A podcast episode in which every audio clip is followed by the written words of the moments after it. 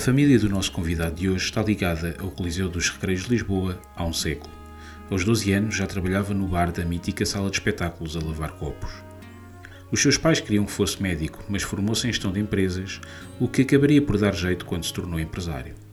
Foi yuppie nos anos 90, quando trabalhou nos mercados financeiros.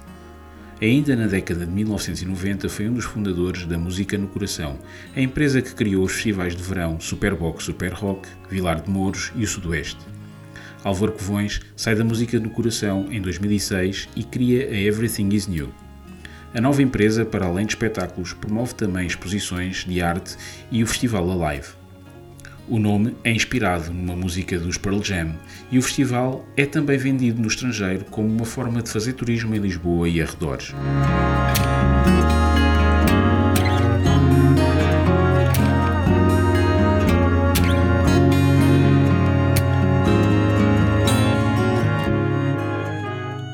Álvaro Covões, obrigado por ter aceito o nosso convite para vir ao nosso podcast.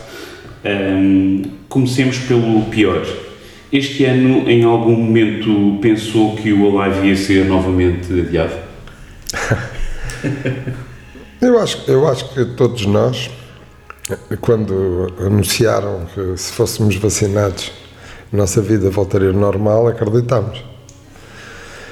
Obviamente que chegou àquela fase que tínhamos já duas doses e depois mandaram-nos ficar em casa outra vez.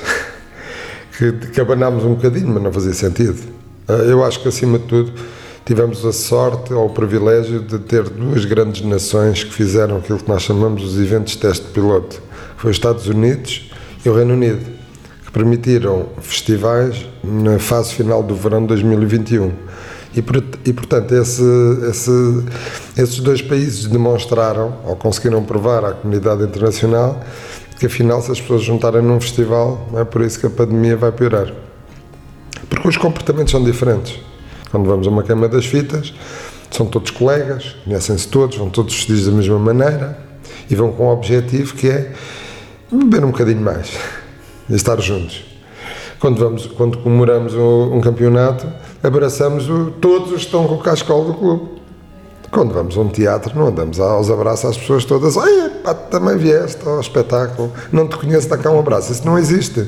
E nos festivais é a mesma coisa. Há claro. muita gente, mas as pessoas vivem em, em, grupos mais, mais, mais, mais fechados de pessoas. E, portanto, quando. É um, é um tipo de contacto social diferente. É, absolutamente. Até ir ao teatro é diferente. Claro que sim. E, portanto. Se, acho que nós acreditámos que ia acontecer, porque quer dizer, nem fazia sentido termos sido enganados, ainda por cima aos portugueses, porque Portugal foi o, foi o país, ou o povo português foi o povo que mais obediente foi sobre as instruções de vacinação a nível mundial. Bem, não fazia sentido depois virem-nos dizer, afinal, isto não funciona. Claro. E funcionou. É evidente que continuamos o Covid. Uh, vive entre nós e nós temos que aprender a viver com eles. Como vivemos com as outras doenças todas, com, com hepatite, com tuberculose, com, com sarampo. Também há, há, vacina para o sarampo. Mas, não, mas isso não invalida que as pessoas não ponham sarampo. Obviamente. E portanto temos que viver com isso e temos que aprender a viver, não podemos é destruir a nossa vida. E aquilo que é muito interessante de observar na sociedade é de facto os danos que nós criamos no, no ser humano com esta, digamos, esta prisão domiciliar ao qual fomos obrigados quase todos. E ainda hoje sentimos essas, essas, essas, esses, os resultados de, de, disso, porque nós somos um animal, só que somos um animal de, de relacionamento, nós não somos um animal de isolamento. Há animais que vivem isolados. Tranquilo. Tranquilo, o leão vive isolado, não é? Manda a leoa com as crias à caça, Exato. depois à noite encontra-se, mas ele vive isolado. O homem não, o homem gosta de estar em grupo. Uhum. E tem necessidade de estar em grupo. E tem necessidade de se tocar. E isso, quer dizer, quando contrariamos isso, obviamente estamos a, a contrariar a força da natureza e isso tem, tem resultados, principalmente ao nível mental, não é? Nós, nós temos um, um, milhares e milhares de jovens que tiveram um curso de correspondência na universidade. Porque os cursos têm, em regra, três anos e tiveram dois anos em, em, na telescola. isso vai ter resultados péssimos. Aliás, até é estranho que devia, devíamos estar a assistir no mundo uma espécie de curso de, de reciclagem, de, de, reforço da aprendizagem de quem foi obrigado a ter um ensino diferente daquele para o qual o ensino foi preparado. Mas não, parece que está tudo normal, mas não, mas não está. Retomando aqui o fio, o fio à meada, uh, esta edição foi ou tão mais importante do que a estreia do festival há 15 anos, em 2007? Foi. Ou seja, foi, foi, uma, foi uma, no, no, sentido foi uma espécie de rearranque, de, de, de, de reboot. Do seu ponto de vista emocional, foi muito importante esta e outras edições que realizaram de outros festivais, porque para um conjunto muito alargado de pessoas e de empresas que lhes foi dito durante dois anos não podem trabalhar, poderem fazer aquilo que gostam e poderem fazer aquilo que lhes garante o ganha-pão, é um sentimento de liberdade. E, portanto, sob ponto, ponto de vista profissional, para os artistas, para os técnicos, para toda a gente que trabalha neste setor, foi, foi um, grito do Ipiranga. Finalmente podemos. Foi um, podemos um, trabalhar. um suspiro de alívio Exato. coletivo. E depois, a, a, a, juntar a isto também a alegria das pessoas poderem estar juntas de novo sem qualquer tipo de restrição. Porque isto, isto é exatamente isto, parece que foi. Este, este voltar parece que foi o 25 de Abril de repente recuperámos todos a liberdade. As pessoas que trabalham no setor e os espectadores, porque não tinham liberdade. E, e portanto, esse criou-se os ambientes. Então, no, no caso do Osa Live, era, era, foi, fantástico. E depois, on, a cereja no topo do bolo. Finalmente conseguimos, não ao fim de 10 anos, mas 12 anos, ver novos da Weasel. Quer dizer, ainda foi. Porque esta edição ainda teve esta particularidade de vai ficar na história de, pela primeira vez, um festival de grande dimensão encheu um dos dias por causa de uma banda portuguesa. Que não é porque as bandas não tenham qualidade, obviamente que isto tem a ver com a exclusividade, não é? Porque o país é muito pequenino, o mercado é pequeno e, portanto, por muito público, e, e tem, muitos artistas portugueses têm muito público, mas nós podemos ver a maior parte deles três, quatro vezes num ano, não é? E aquilo que nos motiva a ir a um grande festival, muitas vezes, é ver artistas que não vêm cá há três, quatro anos ou nunca vieram Exato. E portanto essa exclusividade. E provavelmente nunca virão a Sim. isso. e portanto essa exclusividade, obviamente que é, que é, que é relevante, mas foi bom ter acontecido isto a, a, cantar em português. No futuro, quando contar aos seus netos o que se passou nestes últimos dois anos e meio de pandemia, eh, como vai recordar este período? Acho que é uma aprendizagem para valorizarmos a liberdade. Porque já estávamos esquecidos disso. Mas, acima de tudo, talvez um orgulho por, por eu estar ligado ao associativismo. Acho que nós fomos dos poucos que sempre tínhamos intervenção pública, em vez de estendermos a mão ao governo, pedíamos a coisa mais simples do mundo: é deixem-nos trabalhar. E, e, e, e, esta união que se criou e, pela primeira vez assistir todo um setor a, a organizar-se no associativismo, acho que foi um, um passo muito importante, porque vocês são jornalistas, sabem que o setor cultural sempre foi conhecido como o setor mais, mais menos organizado em, termos de classe, Verdade. cada um para o seu lado. Verdade. E portanto isto também vai ficar na história por esse, por esse motivo, por, um, por, por ter garantido isso e de facto as pessoas terem entendido que de facto uh, o associativismo é, é, muito importante, principalmente o associativismo empresarial. Claro. Porque o associativismo não é só, não é só dos trabalhadores, também é de, de, dos empresários. E, e, é fundamental porque todos, não, não há economia sem as duas partes. E, para, e, e, o governo tem que ter alguém com quem dialogar. E, e, os governos só podem dialogar com as associações, não podem dialogar com. ou não devem dialogar individualmente com, com pessoas avulsas. E portanto, foi, isso, isso foi um passo muito, muito importante. E também vai ficar na história porque finalmente acho que muitos políticos perceberam a importância da cultura na, na, na, na nossa vida, no nosso dia a dia. Sim, parece que era sempre uma coisa assim relegada para segundo plano, não é? Não, é uma coisa que tem sempre um terço de página no programa dos partidos, normalmente é copy-paste, e não se passa nada. Aliás, o resultado está à vista. Portugal tem, tem um, problema, um problema estrutural gravíssimo na cultura, porque as políticas culturais destes 48 anos de, de 25 de, de, de Terceira República, se pode chamar assim, falharam completamente. Porque nós somos o país, neste momento, com os hábitos culturais mais baixos da Europa. Portanto, em vez de. Aliás, a Constituição diz que o Estado, em, em conjunto com os agentes culturais, devem trabalhar em conjunto para fazer chegar a cultura a todos os portugueses sem discriminação.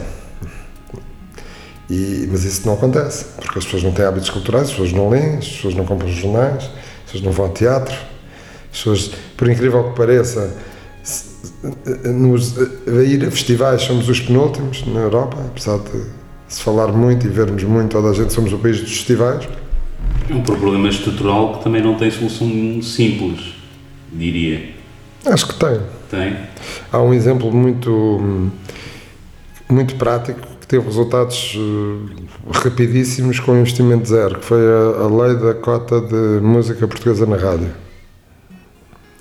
Isso fez, por um lado, obrigou a que quem produz música produzisse melhor e melhor e aumentasse a oferta, e por outro lado, pôs os portugueses a ouvir mais música portuguesa e perceberem que a música portuguesa é tão boa como a que vem de fora. Portanto, isso foi muito relevante. E hoje a música portuguesa está num estado completamente diferente do que estava antes da lei da cota dos, da, da, dos 30%, na altura 25% música portuguesa. Uh, aqui a solução, obviamente, basta ver um telejornal para perceber que numa hora e meia, uma parte das vezes não notícia de cultura. Ou então é o, é o, Johnny Depp e o problema que bateu na mulher, ou a mulher bateu no Johnny Depp, como se isso fosse cultura. E, e, e de facto, se calhar, da mesma forma que se obrigou as rádios, o Estado devia equacionar em obrigar as televisões, também tem uma licença, nos serviços informativos a terem uma cota de notícias de cultura, porque isso custa zero e se se demonstrar, eu, eu, eu há tempos discutia com duas empresas de teatro, a UAU e a, Força Produção, que fazem, apresentam muito teatro em Portugal, queixavam-se que agora que abriu o mercado todo, as pessoas deixaram de ir menos ao teatro, porque durante a pandemia o teatro tinha mais público porque havia mais oferta. A música tinha menos oferta, porque eu dava sempre aquele. Eu, eu, eu dei sempre o exemplo, até nas reuniões com o governo, é imaginem o cinema que só tinha filmes portugueses para apresentar. Se já foi uma tragédia na pandemia, imaginem-se como uma oferta reduzida. O que aconteceu na música foi isso. De repente, durante a pandemia, só tínhamos produto português para apresentar. Exato. E o mercado não consumia só produto português. Portanto, isto encolheu tudo. E de facto, claro, quando volta à música, as pessoas vão ver aquilo que não viam há três anos, não é? Claro. E eu, eu, dei o exemplo do teatro, que é uma coisa fabulosa, porque eles queixavam-se, pois, agora estamos a vender menos. Eu disse, pois, é que nós na música temos uma vantagem. É que a, as pessoas, quando vão ver um espetáculo, conhecem as músicas, porque passa na rádio. Agora, quando vamos ao teatro, não fazemos ideia do que é que vamos ver. E não fazemos ideia porquê? Porque nem sequer vai às notícias. Porque se estivesse na televisão, se as televisões cobrissem e explicassem, estreou uma nova peça, mostrassem um bocadinho, as pessoas pelo menos não iam ver desconhecido. Verdade. Mas isso, eu, isto é uma ideia, mas duvido que haja coragem política de afrontar as televisões. O único canal que se preocupa com isso ainda é dois. Sim, mas eu falo a nível de informação. Ok. Estamos a falar de informação, não estamos a falar de conteúdos. Certo. É inacreditável ver a SIC Notícias, a RTP3, a Correio da Manhã TV, ou a CNN, podemos estar 4 horas a olhar para aquilo e não há uma notícia de cultura. Como é que pode haver hábitos culturais? E, e depois há um exemplo muito positivo: o futebol cada vez tem mais eh, seguidores. Tem mais protagonismo, não é? Está sempre nas notícias. É fácil. É como a música portuguesa tem mais seguidores, passa na rádio. As pessoas não leem, claro. Eh, só é notícia eh, só, só, vai ao telejornal se for um colega ou escritor. Se for um jornalista, vai ao telejornal. Se for, outro, se for um escritor normal, muito dificilmente vai ao telejornal. Telejornal, não, não estou a falar só na RTP, não é? Claro. Sim, sim. Espaços de informação. De informação. Muito bem. Álvaro Covões, a, a, sua família está ligada ao Coliseu dos Recreios, em Lisboa, desde há um século. A sua quarta geração, Mais coisa, vai fazer um século, sim. Uh, cresceu neste lugar uh, algo mítico para os portugueses, não, não apenas para a cultura portuguesa, mas quase que para, para os portugueses. Que bases e que valores é que isso lhe deu para acabar por fazer aquilo que, que faz hoje? Ui. O setor cultural sempre foi um, um setor que eh, malfadado, porque nenhum pai queria que o filho fosse ou ator, ou músico, ou, encenador, ou empresário de, espetáculos. Porque havia, havia aquela, hum, aquele, eh, eh, aquele sofisma que, que a vida artística, a vida da cultura é uma vida boémia. Mas isso é um erro, porque nós temos que fazer horário de expediente, porque temos que organizar as coisas e depois os espetáculos só acontecem à noite ou ao fim de semana. Portanto, nós trabalhamos em regra o dobro do que trabalha um, um, um trabalhador de outro, ou, um empresário de outro setor de atividade. E eu, como, como tal, fui educado que devia ser, devia ir para a universidade. Isto vinha muito também do Estado Novo, não é? Porque não, só agora é que se fala em empreendedorismo. Nós fomos todos educados que tínhamos que estudar e arranjar um bom emprego. Era assim que nós éramos e, e, ninguém falava em empreendedorismo, só, só um maluco é que é empreendedor. E portanto eu fui educado que tinha que ser ou médico, ou, por acaso os meus pais estavam que eu tivesse sido médico, não sei porquê, mas ao médico, ou advogado, ou, ou engenheiro. E eu lembro-me. Aquelas profissões tradicionalmente mais prestigiadas pela mais, sociedade. E na, e na minha, e quando eu era criança, eram as profissões mais, melhor remuneradas. E é, e é, engraçado até ver que hoje é o contrário. Os pais querem que os filhos sejam ator de novela ou, ou, ou jogador de futebol porque, ou youtuber. Porque eles, muito, ou youtuber porque eles são mais bem remunerados hoje do que o médico ou o engenheiro. É, uma, é, é engraçado. Uma mudança de paradigma. Mas está sempre associado ao rendimento. Ah, sim. Certo. Está sempre associado sim, ao rendimento. Certo. Mas também está certo, não? É? Um pai quer que o filho tenha o melhor, não é? E, e seja, tenha uma vida mais próspera. Mas, uh, pronto, eu, mas eu tinha o bichinho, não é? E, portanto, fui para a universidade.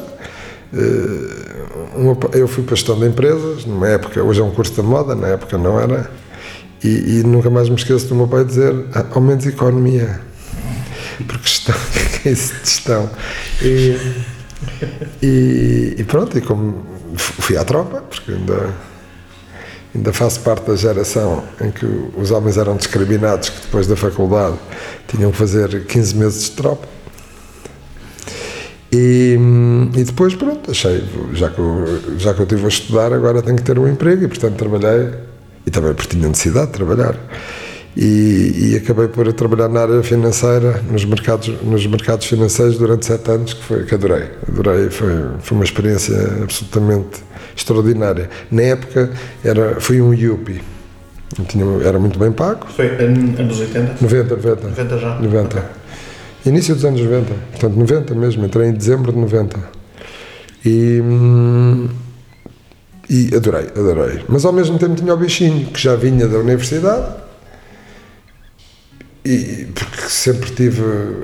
E, até cheguei a ter uma empresa com o meu pai, fizemos, por exemplo, a Amália no Coliseu, que foi a primeira vez em nome próprio, uma coisa séria, organizada como um artista normal, e uma série de espetáculos. Mas pronto, mas lá foi a minha vida, mas sempre com o bichinho, paralelamente nisto, até que uh, em, 90, uh, em 91 fui fundador da Música no Coração. Em 95 começámos a nova era dos festivais em Portugal. Em 95 o Superbox Super Rock, em 96 o Vilado de Mouros. Em 97 entramos em Paredes de Cora, que ajudámos Paredes de Cora a ser o festival que é hoje, e fizemos o Sudoeste. Depois eh, houve uma dada altura que fazíamos tudo quase todos os festivais. E, e, e, e portanto, quando chegou a 97, a final do ano 97, já era incompatível. Eu tenho dois empregos, não é? dizer, já não se aguentava. Portanto, já fazíamos três ou quatro festivais, trabalhava, fazíamos, produzíamos a Câmara das Citas do Porto e de Coimbra. Aquilo era uma coisa, era. Já, eu já nem tinha férias. As férias eram para trabalhar. Pronto, e decidi dedicar-me a 100% a isto. Estava certo, isto é uma indústria, é uma indústria de futuro e, e, E, hoje em dia, claro que a vida é completamente diferente. É? Agora até há cursos é? de produção de espetáculos, disto, daquilo e daquilo outro. Como é que foi eh, o início, de, esse reinício dos festivais em Portugal? Como é que era a sociedade nessa altura? Não, nós, não, não, a sociedade não estava preparada para, para os festivais. Uh, na altura o mercado vivia muito dos concertos em Alvalade. E depois de dois em dois meses havia um concerto de música internacional. E eu, na altura, pronto, fruto um, um bocadinho também do que tinha aprendido na, na, universidade, eh, eu sempre gostei muito de Martin, tenho um autor que é o meu preferido, que é, ainda hoje compro os livros todos dele, que é o Philip Kotler. E pronto, nós temos que ver as oportunidades no mercado para nos dedicarmos a uma determinada atividade ou para lançar um determinado produto.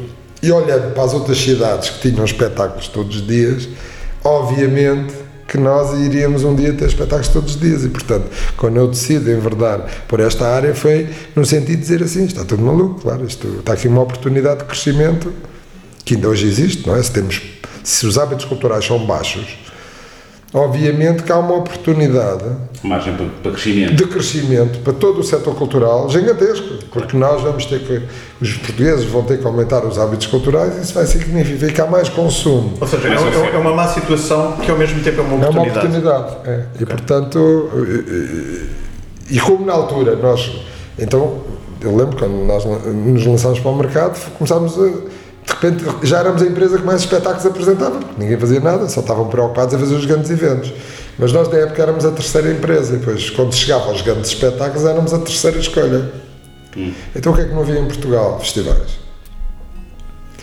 E então, o que é que era um festival na época? Um conjunto de artistas médios, todos juntos, valiam tanto ou mais que um grande artista como os Rolling Stones, pelo mesmo preço. Portanto, esse foi o princípio básico dos festivais e também uma grande oportunidade para mostrar artistas novos. Porque nós, para fazermos espetáculos, também temos que ter produto, não é? As pessoas têm que gostar, têm que claro. ser os artistas.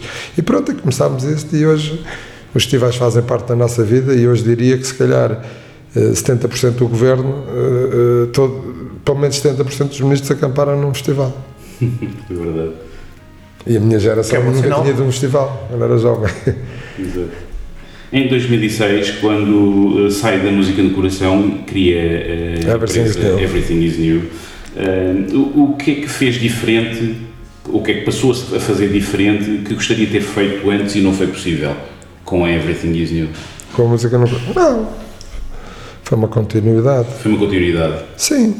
sempre uma procura constante de criar novos produtos, de criação de públicos e de, de aumentar a oferta e, e o consumo, é? de, o consumo cultural. A única coisa que não, que não tinha feito talvez tinha sido as exposições, que foi também um caminho que enverdámos. Lá está, quase não há exposições em Portugal.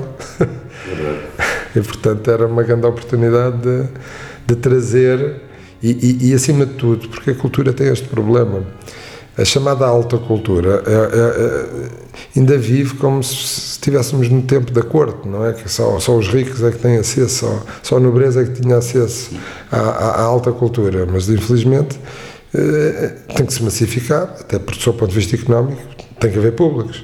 E, portanto, nós eh, pegámos na, na, na, nas exposições, digamos, quase na chamada alta cultura e vendemos como se fosse um concerto de rock. Foi um choque.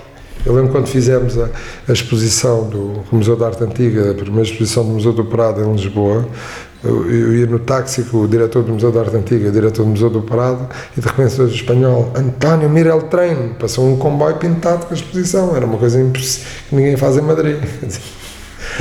Porque a arte, estas coisas depois fazem aqueles pósteres que temos que nos aproximar para ver a data e o que é que é. é? Porque, e nós fizemos ao contrário, é vender como como, como um produto, de, como se fossem os Rolling Stones, e para atrair público. Por isso as pessoas têm de saber que existe, senão... E não é só saber que existe, tem, tem, tem que perceber que, que é interessante. E, e, por isso também tentámos enverdar por, por, por exposições fáceis, sei lá, o projeto da Joana Vasconcelos no Palácio da Ajuda é, é um projeto, é um projeto mais fácil, acessível a toda a gente. E portanto, mas é este gosto de repente trazer as pessoas para um palácio que não visitavam nem conheciam. Claro. E, e depois, de, de repente, tivemos, passaram 240 mil pessoas na exposição e de repente as pessoas ganharam, muitas delas ganharam gosto. Ah, se calhar temos agora aqui a conhecer o Palácio da Pena, que também não conhecemos. Portanto, isso é, é nós temos que. Isto é como a ópera. A maior parte das pessoas não gostam de ópera.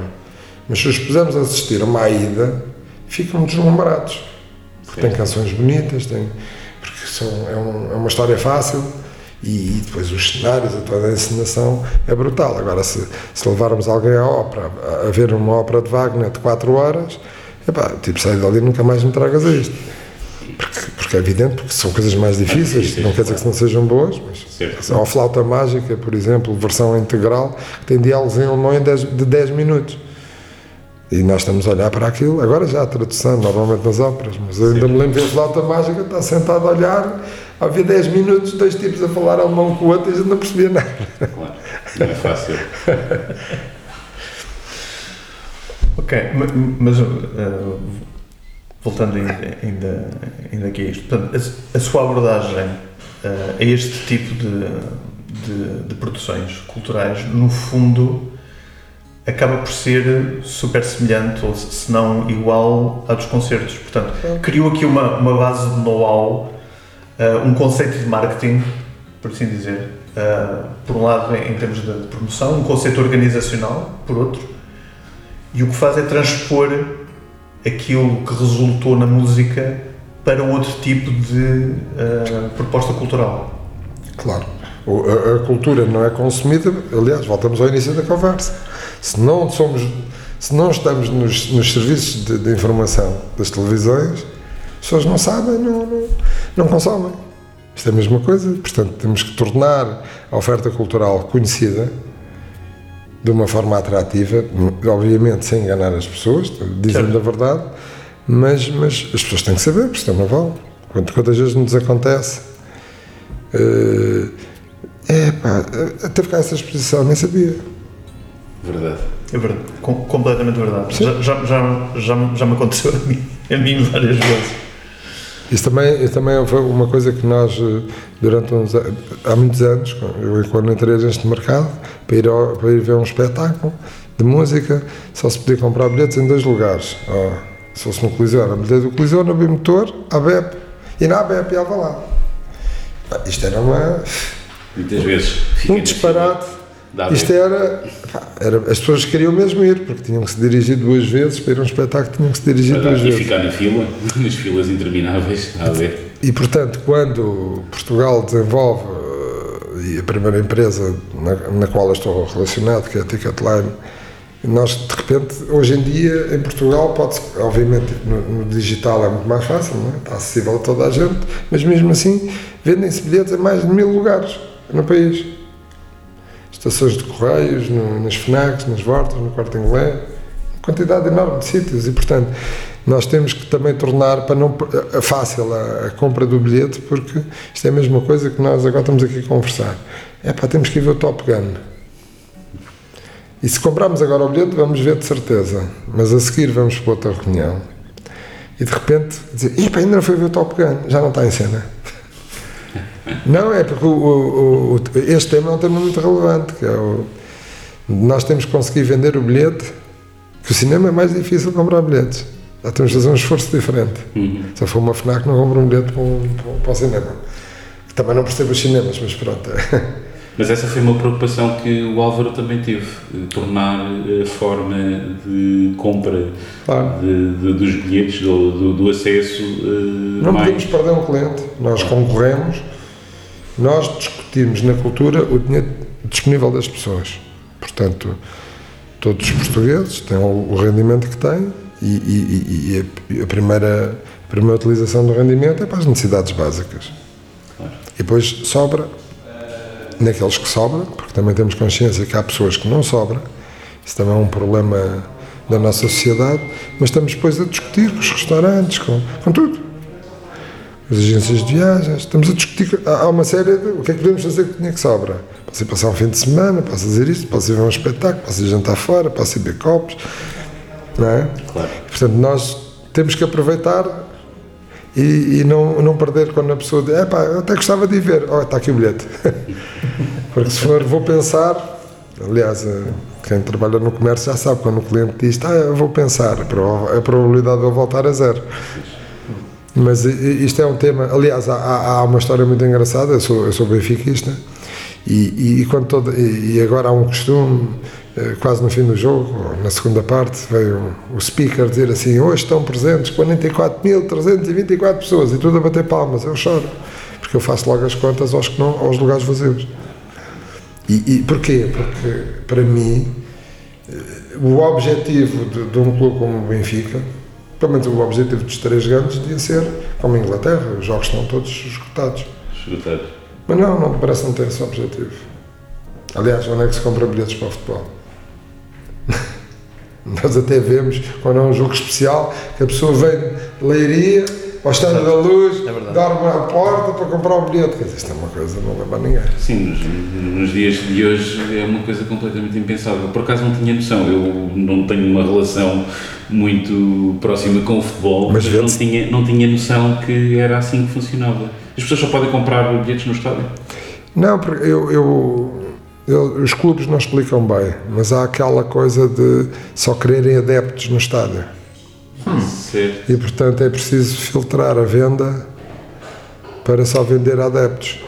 Mas isso é uma coisa que só acontece cá em Portugal? Claro, acontece... em Inglaterra, antes de. Em Inglaterra, os, os bilhetes vão todos à venda uh, antes de, do primeiro jogo. Okay. Nós aqui, se quisermos Mas, comprar um bilhete, os bilhetes aqui Mas são. à venda tal e qual como outro espetáculo? Sim. Aqui não, aqui o futebol, os bilhetes só vão à venda cinco dias antes do jogo. Curioso. Epá, é uma coisa não, sem explicação. Mas é em todos os clubes. Uma coisa assim. Sim, mas é... tem a ver com isto, pronto, é uma estratégia. Mas depois queria. Há o problema financeiro. Mas... Claro. Então, mas, mas, ok, é, é uma estratégia, mas não, não deixa de ser estranho porque. Pois é que a maioria está a falar. Muitas das, das coisas que temos estado aqui a falar uh, são feitas através de benchmarking das melhores práticas internacionais. Faria sentido que os clubes olhassem. Isso é o que vendem. Para as melhores práticas lá Isso fora. Isso é a ideia que transmitem, mas não é o que fazem. Mas, mas, mas atenção, os clubes são muito organizados e têm estruturas. Eu, eu já trabalhei, já fiz espetáculos nos três estádios, dos três grandes. De facto, o Benfica e o Porto são lugares de excelência para fazer concertos. E têm estruturas que funcionam muito bem.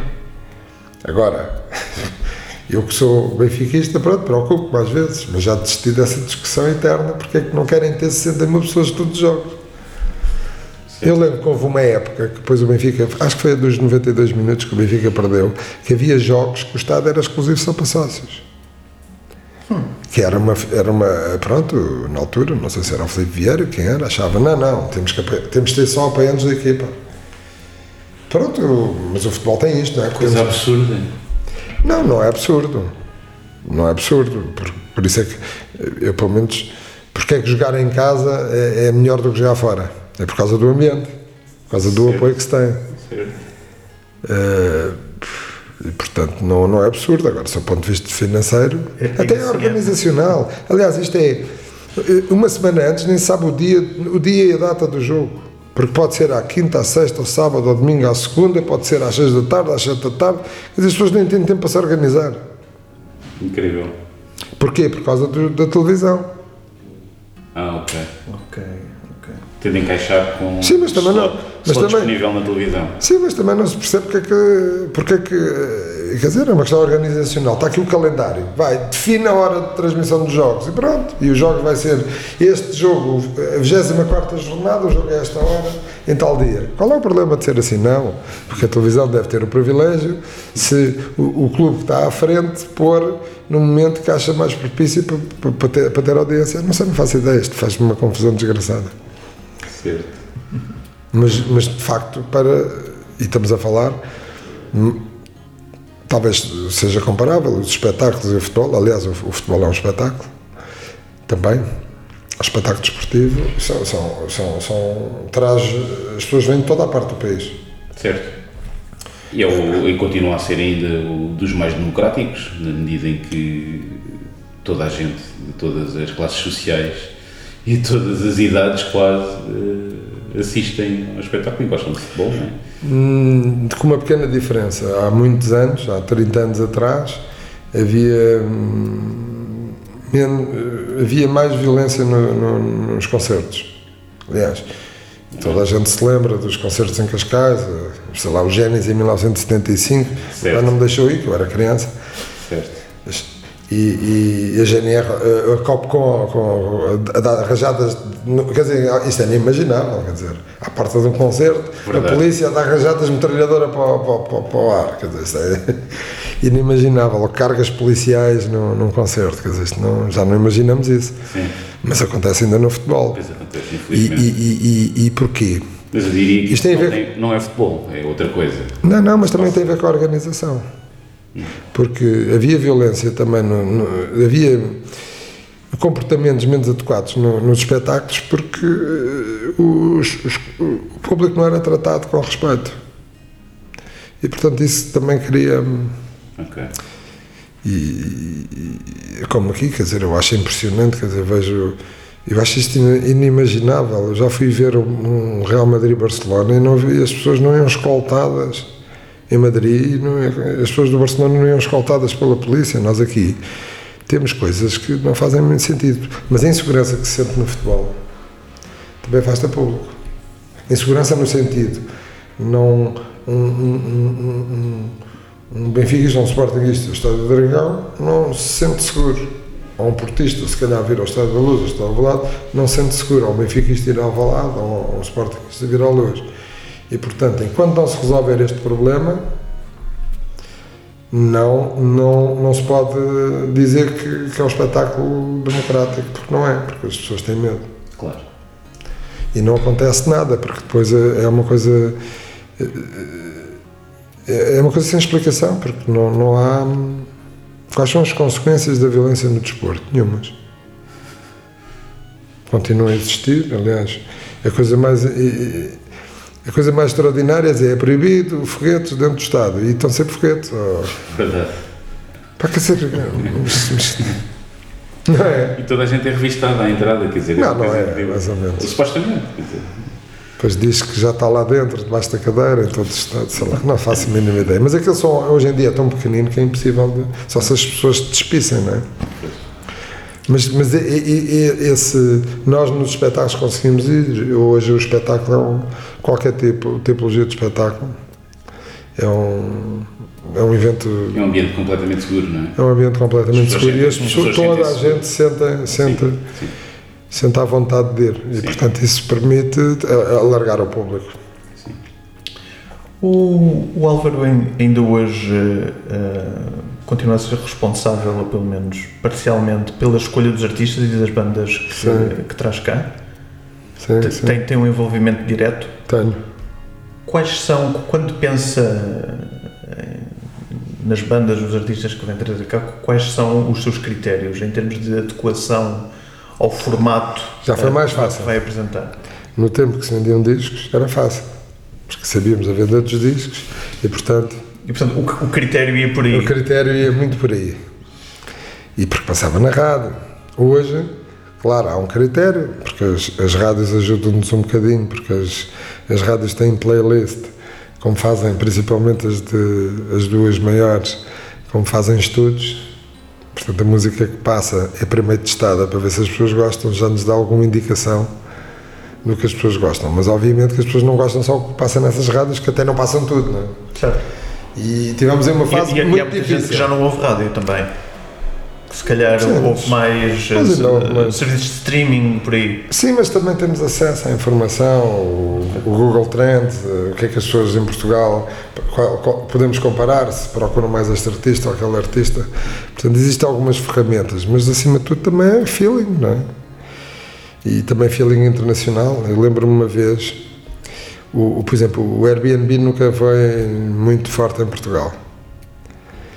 Até que quando o Airbnb se tornou pop, eu lembro de ir, eh, de ir eh, a, a- fui, fui, fui- tinha um concerto da Alicia Keys e fui falar com o Pedro Ribeiro e disse-lhe assim pá, gostava que vocês fossem rádio de apoio ah, mas isto não passa em Portugal, não funciona. E eu disse-lhe assim, então vamos dizer uma coisa. Se isto não estiver no top 3 num dos países da Europa a gente desiste, do top da airplay. Uhum. E ela assim, liga-me, está em primeiro lugar em todo o lado. Pois, aqui também vai estar. Portanto, porque há fenómenos globais. Certo. Claro. Portanto, esses são fáceis. Agora, há fenómenos que são só mais. só funcionam aqui. Eu, eu lembro a primeira vez que trouxemos o Dave Matthews Band, eu até tive o. ainda me lembro disto, tive o privilégio de falar com ele. Ah, já sei porquê. Porque foi por causa do. na altura do 11 de setembro. De repente, as pessoas deixaram de viajar e havia. O Dave Matthews tinha, tinha um concerto em Londres que foi sozinho porque a banda não quis ir. Então deu um concerto a solo. E eu fui a esse concerto, era um clube pequeno, e no final falei com ele. E ele dizia-me assim: Mas porquê achas que. Mas eu vendo tão poucos discos em Portugal, na altura ainda se vendiam discos, porquê que achas que vamos encher o pavilhão? Eu disse, porque acredita que vamos encher. E enchemos, tivemos 19 mil pessoas. E era um artista que tinha 4 mil discos vendidos. Portanto, às vezes também essa relação, mas isso muitas vezes é o feeling. É, as pessoas também gostam. O português é, é muito eclético, gosta de música, gosta de boa música. E não é, não é muito igual ao europeu. Eu acho que até somos mais próximos do- dos americanos.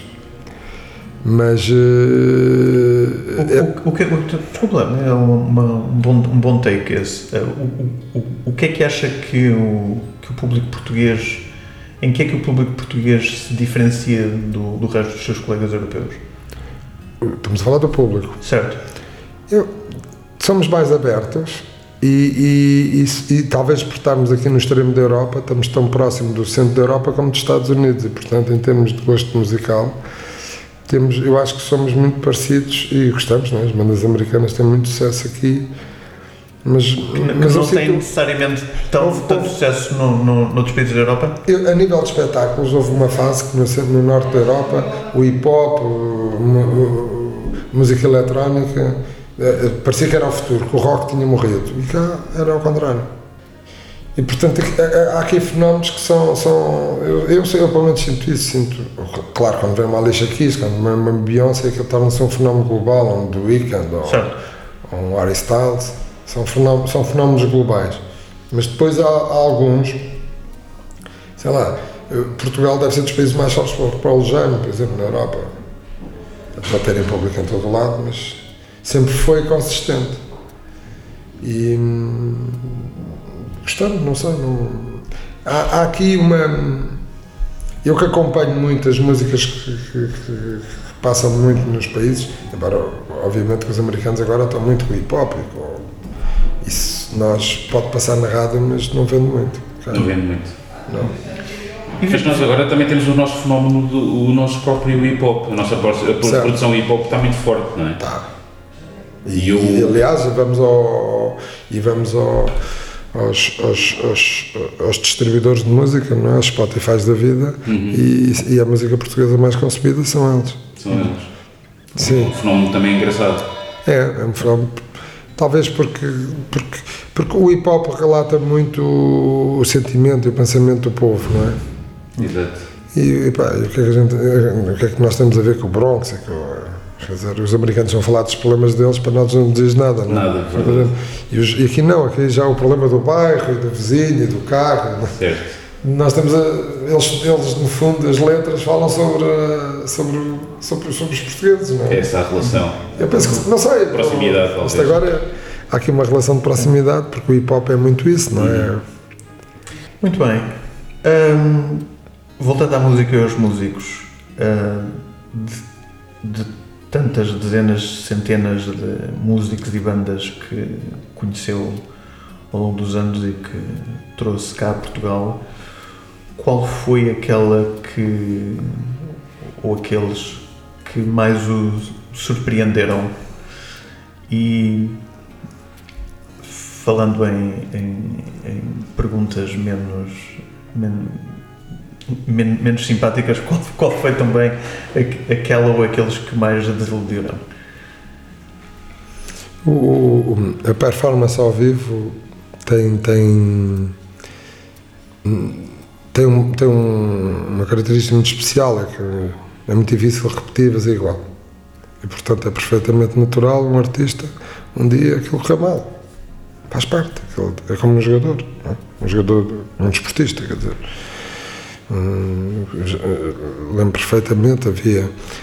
Era o Fernando Mamed, não é? Quando, quando, chegava à final, ele até a chegar à final ganhava as corridas todas. Quando tinha a final, aquilo havia qualquer coisa na cabeça, ele não ganhava. Portanto, isso acontece com todos. Portanto, é muito difícil estar. A... Claro que há uns que não são nada profissionais, mas é deselegante falar eh, sobre, sobre esse. Agora, aqueles que, que foram uma agradável surpresa são sempre os mais velhos. Por exemplo, aquele senhor, Leonardo Cohen, estamos a ver naquele póster, foi uma pessoa super encantadora. Lembro, a equipa dele contava uma coisa que é absolutamente extraordinária. Ou, seja, uma, uma, uma, surpresa pela positiva não só em termos profissionais, como, como pessoais. Como pessoal. Uh, aliás, curiosamente, o, o tour manager veio, era o tour manager do Jungle, fui cumprimentá-lo eh, porque, eh, porque aquilo era uma família. E quando se anda na estrada ou se anda com uma família, ou anda-se com um conjunto de pessoas que saudam, não é? melhor andar com uma família.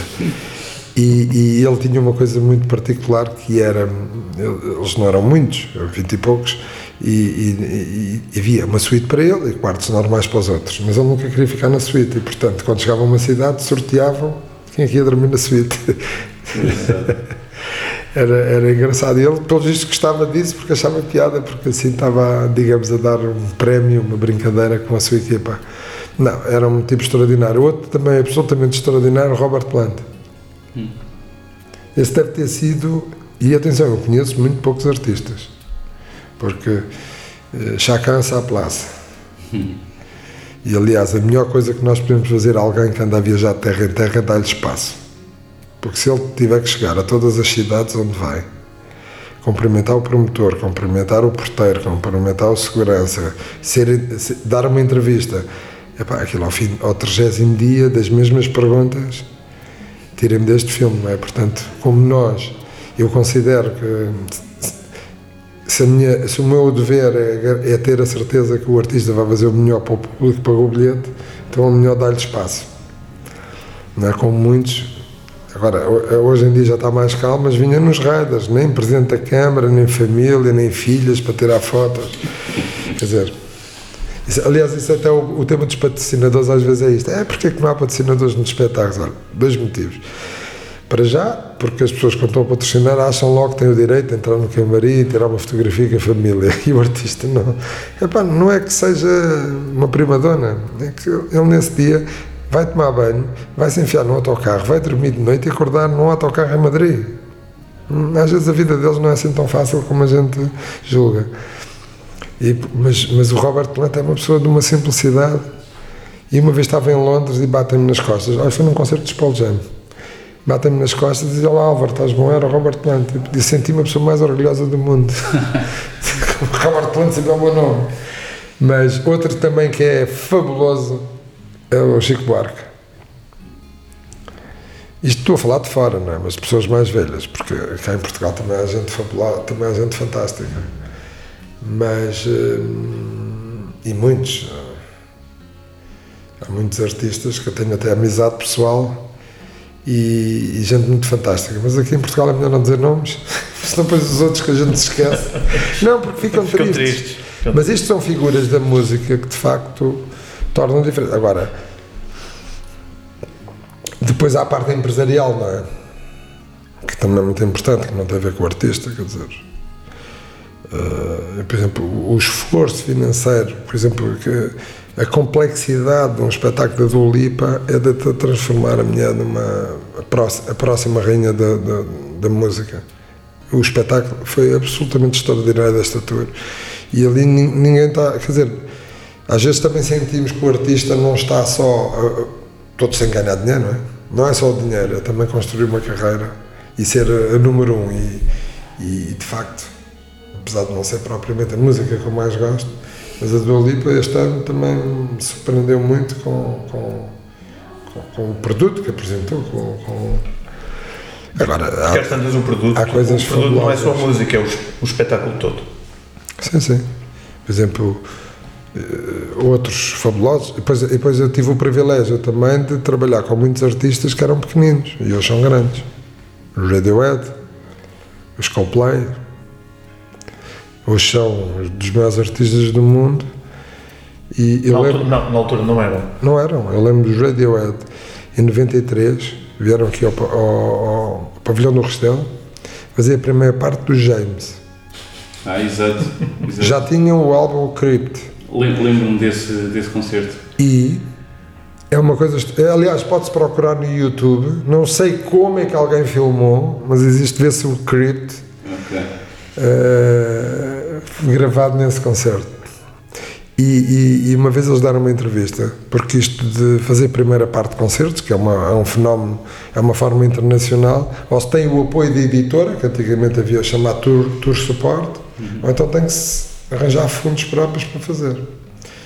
O cachês normalmente são muito baixos, faz parte do negócio, não, é o- não somos nós que escolhemos, é, o- é- faz parte, é assim a natureza do negócio no mundo inteiro.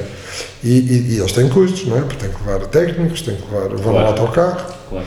E eles disseram uma vez numa entrevista que eh, tinham decidido, quando acabasse a tour, iam se separar, pá, não tinha, não tinha resultado. E chegaram a Lisboa e, e- e a sala estava cheia, que às vezes não está quando é a banda de suporte, e cantaram todas as músicas da primeira à última. E eles disseram: Wow, e something there.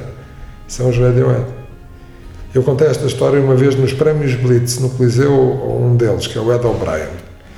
E perguntei-lhe: É verdade que vocês disseram isto? É. Então porquê que nunca passaram em Portugal numa tour? E ele começou a chorar. E foi quando fizeram a tal tour de cinco datas. Nesse ano só fizeram cinco espetáculos em Portugal e cinco em Espanha. Que foi um, era um espetáculo que lançavam as músicas novas, para escolher as músicas, faziam todas as suas músicas. E, e- e há uma história muito interessante, que no primeiro espetáculo eu perguntei se cantavam o Crypt. E disseram alguém da equipa disse-me, não, eles tomaram uma decisão de ser o Radiohead e não ser a banda dos Crypt. Foram três coliseus em Lisboa e dois no Porto. No último dia, isto foi uma coisa que esgotou assim em 5 minutos, e portanto estávamos a falar de 12 mais 7, 17, 19 mil bilhetes. Voaram. Vendemos 800 bilhetes nos Estados Unidos. Porque era a única. Só os Radiohead não tocavam em lado nenhum, só em Portugal e Espanha. Sim, sim. E lembro-me que, como é que chama o, o Saúl do James, que mora em Portugal, casou com uma menina do Porto, Exatamente. liga-me e diz-me assim: Olha, eu estou aqui no- com não sei quantos, que era outro músico do James, achas que consegues arranjar dois convites? Queríamos ver o espetáculo. E era o último espetáculo. E aconteceu um milagre. No fim do espetáculo, eu, eu lembro que os do Porto, os camarins são mesmo encostados ao palco. Eu estava sentado com, com o tour manager com o production manager e de repente começam os acordes do Crypt. Cantaram. Toda a gente, eles logo a filmarem, milagre, eles estão a tocar. Loucura. Epá, e aconteceu. Não, mas é. é, é esta. O, o- a superstição, o misticismo, tu- tu- tudo, tudo está sempre muito ligado ao- ao- nos espetáculos, não é? Até se Sim. diz, não se deseja boa sorte, peça de teatro diz parte uma perna, não é? Exato. Porque há uma superstição. Mas é engraçado como os James que mudaram a vida deles Uhum. e Lisboa e Portugal e acontece isto, quer dizer, eles não queriam cantar, cantaram e estavam dois gêmeos da plateia, quer dizer, isto é uma coisa, pronto, e esta é a magia que às vezes há dos espetáculos, mas das coisas, uma pessoa que eu disse que não ia falar de português, mas é uma pessoa que é, foi das pessoas que, que tive o maior prazer de trabalhar e foi das pessoas que, que no início me fez muita confusão pela falta de reconhecimento do país, a, a tudo o que ela fez pela, pela, pela música portuguesa e pelo, país, que era a Amália. E, e como tive o privilégio de. Estamos a falar em 1987, eu estava na faculdade. eh, nesse tempo a cultura ainda era bem tratada, porque no dia seguinte ainda havia os Vespertinos, a capital, Diário de Lisboa e Diário Popular, e tinha caído o governo minoritário do Cavaco. E a fotografia na primeira página da Abala era maior que a queda do governo. Era no tempo que a cultura ainda tinha relevância. Sim. E, e- e- e- e, de facto, pronto, foi, foi, foi, um, foi. Eu lembro que fizemos uma conferência de imprensa em casa dela E, e os jornalistas perguntavam, Sra. Dona Amália, quando a senhora vai à, à, Holanda, vai cantar para os holandeses? E ela disse, não menino, quando vou à Holanda canto para os, para, para, os, para os imigrantes. Não, eu quando vou à Holanda canto para os holandeses. A Sra. Dona Amália vai cinco vezes por ano à Holanda. Há assim tantos imigrantes. Não menino, eu já lhe disse que eu canto para o meu público uhum. holandês, como nos outros países. A Sra. Dona Amália vai duas vezes para no Japão. No Japão não há imigrantes portugueses.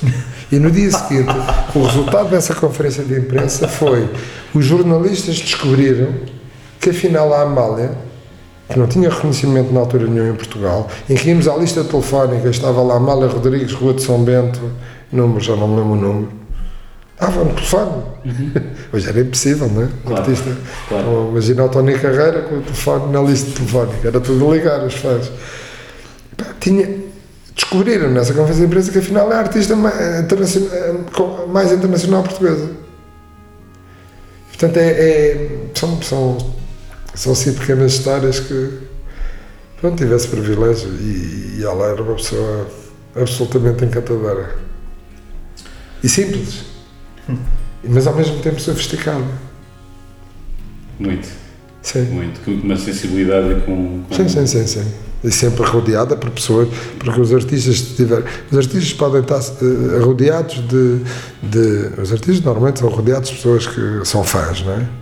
Claro. Mas uma coisa é ser o fã porque são os amiguinhos que ajudam em tudo, outra coisa é de repente, a Valer não, era a Maluda, era, era a, a, a, a, a poetisa, que era deputada Natália Correia. Natália Correia, portanto pessoas com um, um, comum, com uma bagagem cultural que também é importante passar isto aos artistas.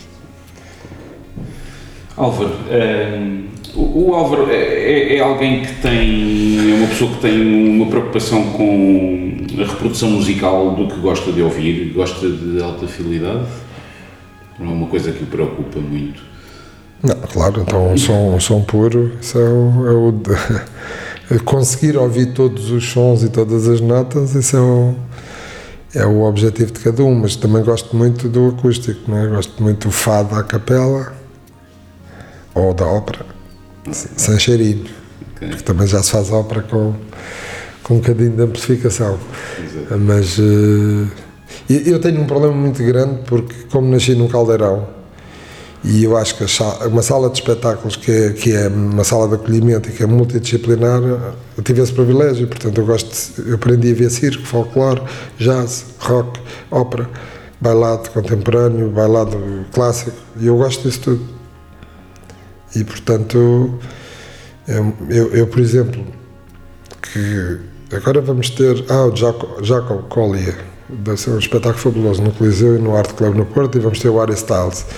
Mas eh, apesar de ter feito o NASA Leve e ter achado e ser, digamos, o projeto que eu mais tenho orgulho e tenho por, por se ter internacionalizado, por estar no roteiro dos grandes festivais mundiais, por, por ser uma coisa muito especial, tenho o privilégio de dia, vou dia 15 de agosto, vou para Salzburgo e vou ao festival Salzburgo e vou ver cinco óperas e dois concertos de música clássica e se olharem para o programa Salzburgo, aquilo é o creme de la creme de tudo, das orquestras, dos solistas, dos produtores, aquilo é o creme de la creme.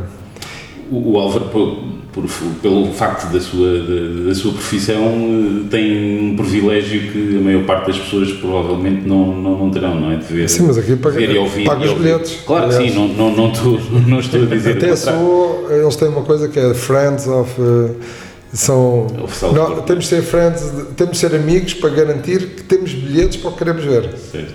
E paga-se para isso.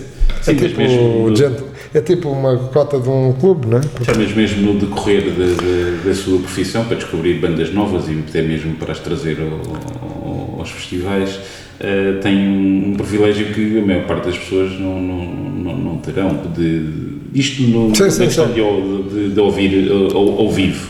É, mas... Dois dias antes do concerto dos Led Zeppelin me telefonaram-me dizer queres ver o concerto? Achei aquilo uma coisa. Foi um concerto, teve 17 mil espectadores e teve 8 milhões, que as pessoas tinham que se inscrever num site, inscreveram-se 8 milhões para ver o espetáculo. E só houve 17 mil bilhetes. Aliás, havia uma pulseira e um bilhete num concerto, que era para evitar exatamente a contrafação de bilhetes, a aldrabice. uma certificação, uma segurança de É. dois, dois fatores. Isso tive, tive esse privilégio. E, mas eh, eh, quando dizia, dizia em casa, eh, tem alguma preocupação especial? Tem, tem uma aparelhagem de alta fidelidade? Não. não. Não é uma coisa que se preocupe muito. Houve mais música no carro, talvez? Quando não está a ouvir ao vivo? Não, Não, também não. já tive melhor. Ok. Não é uma coisa Mas, mas hoje em dia já, já a qualidade do- dos equipamentos já não tem nada a ver. Mas eh, eu, por exemplo, tenho, tenho quero andar não sei quanto tempo a querer voltar ao vinil, porque o som do vinil é, é outra, é outra conversa. Mas depois é falta de tempo, não é? Porque eu há bocadinho disse, nós fazemos hora de expediente e trabalhamos à noite. Não é boemia. Claro. É, trabalhamos à noite. Depois, depois no dia seguinte temos de trabalhar. Hum, e, e, e- e confesso que tenho alguma falta de tempo, mas eu gosto de ouvir música. Aliás, a minha mulher diz-me, pergunta-me se eu sou surdo, tenho que estar sempre a ouvir alto. Porquê que se eu alto? Para ouvir os sons todos. Tenho o mesmo problema em casa. Não, mas é para ouvir os sons todos. Porque sei, a eu música alta a gente consegue ouvir. Eu sei. Há uma coisa que parece que não entendem, que a música tem dinâmica, não é? É. Tem as partes baixas, tem as partes mais altas. E o, o que é que anda a ouvir agora? Não, eh, O, o que, o, que, o que é que descobriu mais recentemente que. ah, não posso dizer. Porque se eu estou a ouvir é porque temos algum interesse em, em que o artista venha a Portugal, mas Então, eu para, e estamos já com o nosso tempo de- próximo do limite, para lhe facilitar a vida, vou-lhe lançar um desafio que é que música ou que álbum é que não lhe sai da cabeça. Oi, não, eu como isso tudo tenho Não muita. há, não há uma música que lhe fique que Não. recorrentemente vem à memória. Eh, Nós estamos sempre a evoluir no gosto e quando se lida com música o gosto está muito. O gosto, o som, isto no fundo é como o cinema, não é? Nós quando vimos filmes de há 10 anos atrás olhamos para aquilo e dizemos assim, como é que achamos isto de extraordinário? As pessoas, olha o corte de cabelo, olha a roupa. E a música, apesar de ser intemporal, eh, é muito estranha. Agora, eh, sei lá, aquilo que eu ouço, é que, tanto gosto de ouvir fado, como gosto de ouvir a minha peça clássica favorita, é o concerto número 2 de Rachmaninoff para piano. Eh, mas depois gosto de Radiohead, gosto de Pearl Jam, gosto de Coldplay, gosto de. gosto de tanta coisa. Portanto, eu. Normalmente, eu às vezes faço, por exemplo, Nós Alive, como tem, nós dizemos sempre o melhor cartaz sempre, às vezes faço uma playlist e até quando tenho amigos ponho música e assim, epá, isto é uma música porreira, depois isto é Nós Alive. Porque, e, e, vamos lá ver uma coisa, também é fácil, não é? Quando temos 30 artistas, escolher uma música cada um, a gente faz uma playlist do caraças, não é?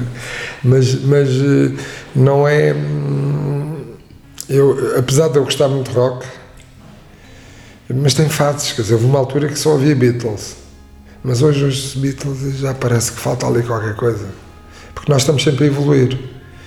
E aquelas coisas verdadeiramente intemporais talvez seja só, sei lá, o Karma Police, o Creep dos Radiohead, ou, ou o Paul Jam também tem o Alive, aliás, Alive que deu, deu, foi inspiração para o nome Alive, ou, eh, há músicas que são mesmo o garantido do, do que é uma, uma música só do, do, do Eddie Vedder Sol, que tem uma força. E há um som americano que eu não sei, ali qualquer coisa, não sei se tive um ano passado que viveu no, no faroeste, mas aquele som americano é um, som muito, muito particular. Os ingleses também têm a sua piada, mas não é a mesma coisa. Agora, claro, depois há os tradicionais, não é? Pink Floyd, de vez em quando ouvi Pink Floyd. E depois as coisas novas. Houve uma altura, havia uma música dos MGMT, Time, Time to Pretend, é essa. Exato. Que era, aquilo dava uma energia, a gente ouve aquilo e, É ótimo. e aquilo dá uma energia, e eu gosto, e- mas, mas depois às vezes não é a mesma coisa, e portanto há sempre vão músicas que vão entrando, que a gente ouve aquilo em repeat. Eu, eu já fiz Lis- Porto Lisboa, depois de um espetáculo fui para casa, ouvi uma, a mesma música em repeat. Há, há uma. Eu, A mesma música, não o mesmo álbum. a mesma música. Eu já fiz, sei lá, uma hora a caminhar no, no calçadão do Rio de Janeiro a ouvir o Fato Tropical de Chico Buarque. E cada vez que. E depois é, é porque é um fenómeno muito estranho. Porque as músicas, nós estamos sempre a descobrir algo novo. Até nas letras. Verdade. Estamos sempre a descobrir. E quando ouvimos muitas vezes, se estivermos a ouvir em repeat, claro que não é ouvir por sacrifício, não é? Estamos sempre a descobrir coisas novas. Então, e queremos voltar ao princípio para perceber se aquilo. Até o nosso entendimento muda com a idade. Sim. Se ouvirmos a mesma música se calhar, e a mesma letra com uma idade, não é? novos, mas, depois mas, mais velhos. Mas depois há músicas que têm, creio em nós, uma, dão-nos uma força que depois parece que perdem. Porque tem a ver com. Nós somos, temos cinco sentidos, não é? E, e, e, a música é muito importante, não é? Apesar da música ser de ouvir, não é? Só se estivermos a ver o concerto que tem a visão, mas, mas apesar de tudo, eh, há aqui qualquer coisa que mexe connosco, que é sempre diferente. Por isso é que a música ao vivo é, nunca será substituída por, eh, por nada. Aliás, nós não vemos teatro na televisão. Ninguém vê teatro na televisão. Ninguém. Sim, é, é, claramente uma experiência presencial. Tem que ser, tem que ser presencial. Uh, lembro quando lançaram, quando os DVDs disseram assim, e agora alta fidelidade, ecrãs grandes, um grande som, a malta vai preferir ver em casa do que para um concerto uh, cheio de gente. Não, não tem interesse nenhum ver um concerto, não. Quer dizer, não. É mais fácil uma, um concerto de música clássica sei lá, os três tenores ou uma coisa, porque ainda por cima é uma coisa que não vamos ver nunca mais, não é? Um já não está entre nós, um, do, que, do que estar a ver um concerto, quer dizer, não nos diz grande coisa. Uma grande, uma grande produção, uma grande filmagem, mas não nos diz nada. E ao vivo tem aquela emoção extraordinária. E depois, por isso é que nós na pandemia dizíamos assim, quer dizer, nós, a nossa profissão não, não funciona em teletrabalho, não adianta, não vale a pena. Agora, se eu, eu, mas também vou confessar uma coisa, numa fase que tenho às vezes dificuldade em ouvir música. Mas isso são fases. Ouvir, dizer assim, não, isto é a última Coca-Cola do deserto. Eu acho que, não sei, não, mas é, não, a pandemia também, obviamente, tem consequências na, na, na, criação de música, porque as pessoas não se podiam juntar. Uhum, porque claro. os grupos para comporem têm que estar juntos. E normalmente, um é, temos americanos, ou os ingleses, um é de Londres, outro é de Brighton, outro é de. Como é que se juntavam na pandemia? E portanto, não se fez muita música neste último tempo. E não podendo andar na estrada, não houve inspiração também. Porque a criação também é fruto do mundo, não é? Que se ganha. Obviamente. Só vê Lisboa. Das experiências. É, fazem. Não é? E portanto. Agora, se calhar, vamos ouvir coisas antigas, não é? Não é muita coisa nova. Muito bem, Álvaro Covões, muito obrigado por ter eh, vindo ao nosso podcast. Felicidades para os, para os próximos concertos e para os próximos festivais. E a Amada do Porto, continuação. Obrigado, Álvaro. Obrigado. Muito obrigado.